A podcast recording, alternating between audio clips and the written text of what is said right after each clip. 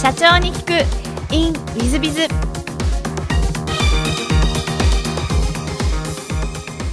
本日の社長に聞く in ウィズビズはえー株式会社ジーニー代表取締役社長の工藤智明様でいらっしゃいます。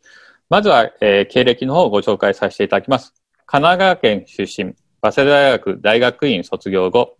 リクルートの方に、ご入社されてます。大学時代から起業し、ネットベンチャー企業を経営されていらっしゃいました。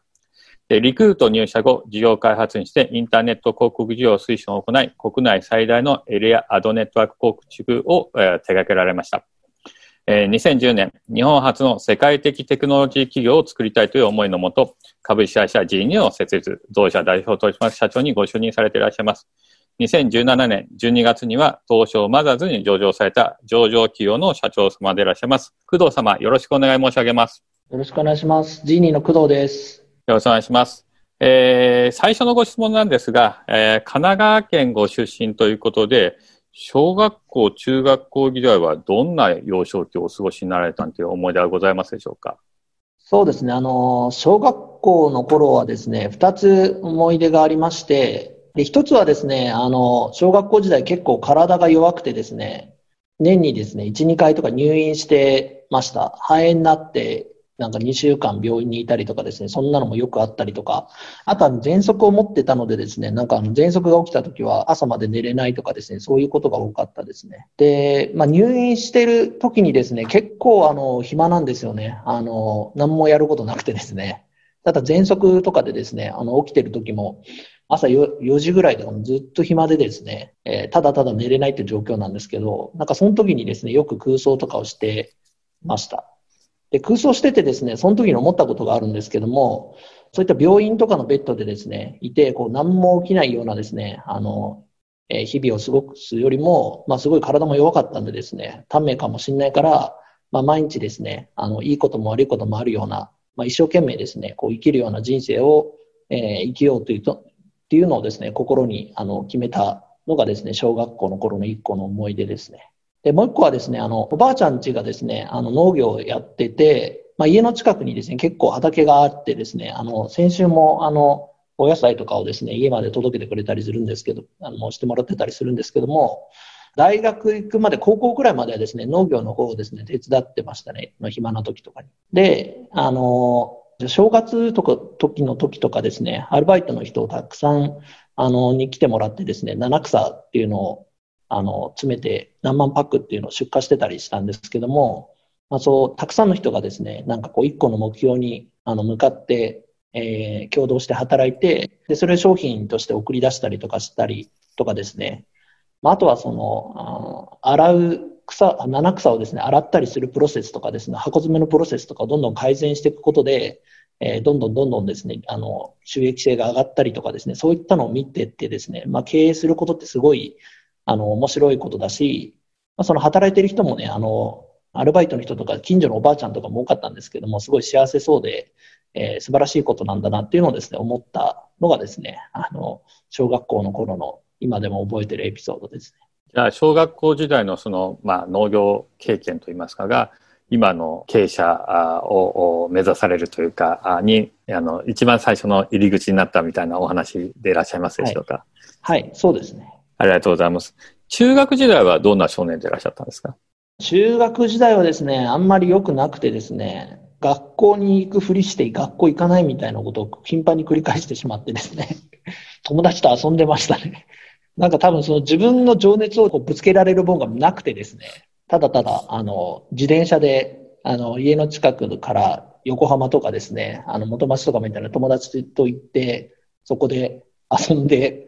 学校行ってきたふりして帰るみたいのをですね、してました。あの、不良とかそういう感じではないんですか？いや、あの、ギリギリ違います。なるほど。そうでいらっしゃいますか、はい。ありがとうございます。えっ、と、高校は神奈川県内の高校でいらっしゃいますでしょうか？そうですね。神奈川県の広陵高校というところでですね、まあ、一応その区の中での一番いいあのいいと言われるところだったんですけども、まあ、その遊んでた後にですね、まあ、いろいろトラブってですね、めっちゃ親に怒られてですね、あの、ちゃんとした高校に行けってものすごく怒られて、そこからものすごい猛勉強してですね、なんとか行けることになりました。一番いい公立の高校に入られるということは、相当やっぱり頭脳面積でいらっしゃると思うんですけども、高校時代のなんか思い出というのは何かございますでしょうか？や、高校時代もダメでですね、あの、いつも友達と遊んでてですね、あの、学校終わるか、まあ学校もたまに行かなかったりしましたし、あとはですね、学校終わった後にですね、まあ、僕は不良ではないんですけど、不良の友達とかもいてですね、バイクで湘南とかによく夜中に行って、あの、すごい勢いで走ったりとか、すごいスピードで走ったりして、してすごい気持ちよかったなっていうのは、あの、思い出ですね。なるほど。えっと、その後、早稲田大学に、えっと、ご入学ということですが、早稲田大学選ばれた理由というのは何かございましたでしょうか？そうですね。あの、なんとなくいいイメージがあったのと、慶応がやっぱり、その、すごい育ちがいい方が行かれる学校だってイメージがあったので、なんとなくそっちのいいイメージがあったからっていう感じですね。なるほど。やっぱりあの、はい、えー、早稲田に入られて、それも理系でいらっしゃいますよね。はい。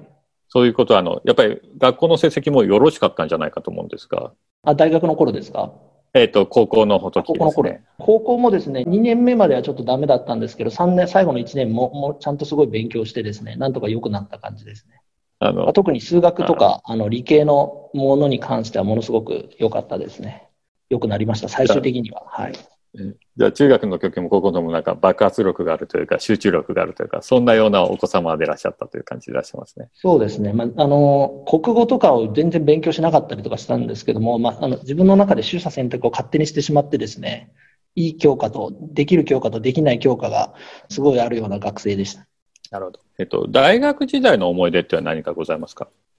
大学はですね、初期の頃は、1年目とか2年目の頃はですね、麻雀をよくやってましたね。早稲田大学ね、やっぱり麻雀やってる人多いんですけども、あの、駅でですね、待ち合わせするんですけども、授業行こうぜって言ってですね、授業にたどり着く前にですね、学校にたどり着く前に雀荘がいくつもあってですね、とりあえず打ってから行くかみたいな話になるんですけども、そうするとですね、夜まで打っちゃうみたいなですね、麻雀をですね、そんなことがありましたね。はい。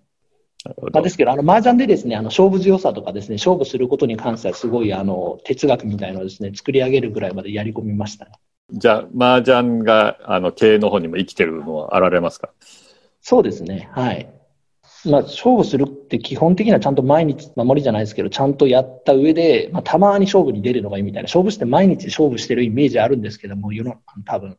そういうのは本当の勝負師じゃないとかですね。まあ、あとはですね、あの、コンピューターサイエンスのですね、学科に入ったので、そこだけはものすごい勉強をですね、頑張って、あの、コンピューターの勉強の時だけは必ず出てですね、成績もすごい良かったですね。はい。じゃあ、今の授業にも、その大学の授業が生きてる分が現れるわけですか？そうですね。あの、コンピューターがどう動いているかとかいうのはですね、その大学の頃に勉強して、自分でそのプログラミング言語とか作ったりとかもですね、授業でしたりとかしておりましたので、はい、とても生きてますね。で、あとは大学院まで行ったんですけども、大学院に行った時の研究所がですね、早稲田でですね、検索エンジンを作ってました。で、あの、早稲田大学のホームページを全部、あの、集めてきて、ユーザーがなんかですね、キーワードを入れるとそのホームページを返すみたいな、まあ、いわゆる Google みたいなものを作ってたんですけども、研究室でですね、そこであの、Google の論文とかも見てですね、あの、あ、こう、研究がそのままビジネスに生きるし、それがその、あの、世の中を変えていくことになるんだっていうのをですね、あの、研究所でですね、知りました。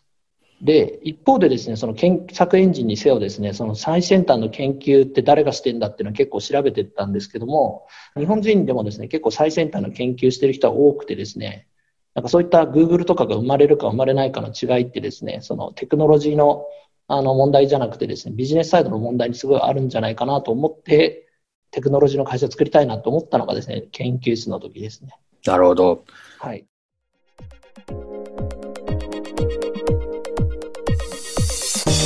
経営者を応援する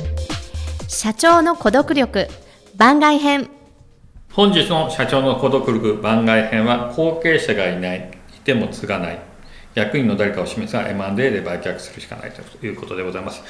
まあ、後継ぎがいないのは皆さん方この時代は悩み多いんじゃないでしょうかね。今回もこの収録2020年の6月に収録をさせていただいていますのでそうなるとですね、えー、コロナの件でちょうどもう70だから継ぐ人もいないから諦めたって言って辞めてってる企業さんが多く出てきてて問題になってる時代なんじゃないかなというふうな感じがしますね。まあ、そういう意味でいきますと非常に厳しい課題でございます。えー、まあもうどうしようもなかったら廃業しかないんですが一つは M&A で売っ払うことですね。もう一つは役員の中からこういう経営者を選ぶこと。そして第三者から、えー、第三の案は外から持ってくるというこの3つしかないんじゃないかなというふうに思います。で役員の中から後継者を選ばれたら本当は嬉しいですね。まあ逆に言えばそのためにはえ誰が継ぐかわからないので役員方を社長になれるように教育を事前にしとくことも重要なんじゃないかなと思います。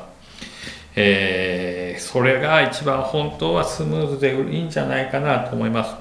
なかなかお子さんが最近継がないっていうケースは多いんじゃないかなと思います。社長に聞くウィンウィズビズを収録してても、やっぱり社長様の息子さん多くいらっしゃいます。でも上場企業の社長さんになられちゃったっていう企業もいらっしゃいました。いっぱいいらっしゃいます。でそうするとその会社どうなってんだろうという話になってきますそういう感じでもいうことを考えていくと、まあ、他人に譲る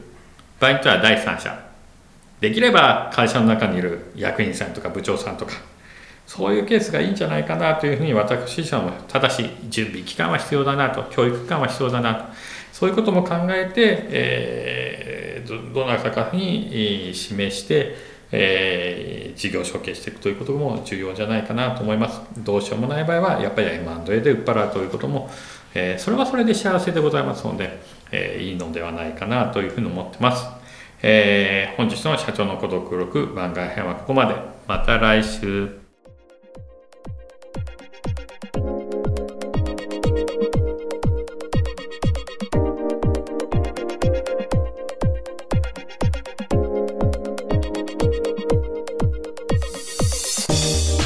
本日も社長に聞く in WithBiz をお聞きくださり誠にありがとうございました、え、この番組は2017年1月から毎週配信を続けております。これまでにたくさんの成功社長成功経営者のインタビューをお届けしてまいりました。